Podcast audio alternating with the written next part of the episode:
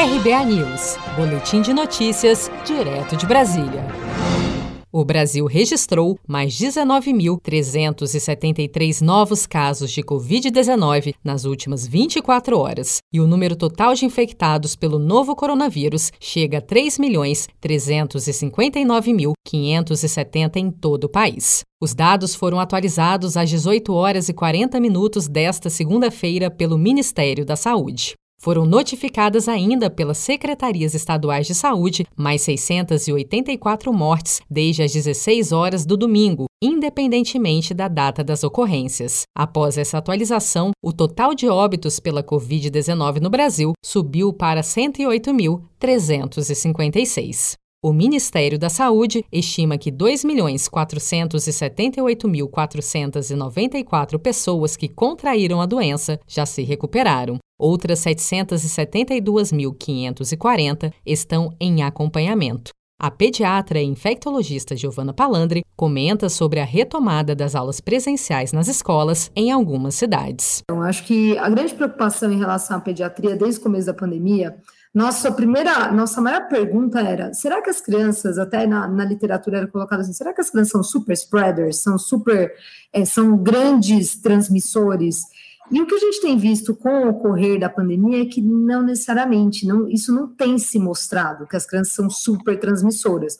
Lógico que a gente tem preocupações específicas com as crianças em relação a higiene, pôr a mão na boca, usar máscara, tem todos os cuidados que adultos já têm isso bem, bem estabelecido, e as crianças, dependendo da faixa etária, não, isso não é tão simples. Mas a, eu acho que esse é um ponto que a gente realmente uma preocupação e que atualmente a gente vê que de fato não na literatura isso não não se não correspondeu. A gente não consegue colocar toda a culpa na criança, nas crianças, a, a pandemia, né, o que aconteceu no mundo. Mas, de fato, assim, é algo que gera preocupação, é polêmico, porque se por um lado é, a gente se preocupa, né?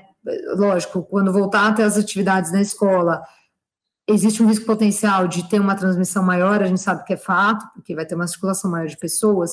Por outro, existem outras questões da infância, não só relacionadas à infecção pelo Covid, que já têm se mostrado, por exemplo, o fato de as pessoas estarem confinadas, aumentou violência doméstica, aumenta risco da infância. Então, tem outras questões, não só do Covid, que são muito complexas e não é tão simples assim. O Brasil continua sendo o segundo país do mundo com o maior número de mortes infectados pela Covid-19, atrás somente dos Estados Unidos, com 5,4 milhões de casos confirmados e 170 mil mortos pela doença. O primeiro caso de Covid-19 no país foi registrado em 26 de fevereiro de 2020. A primeira morte em 12 de março.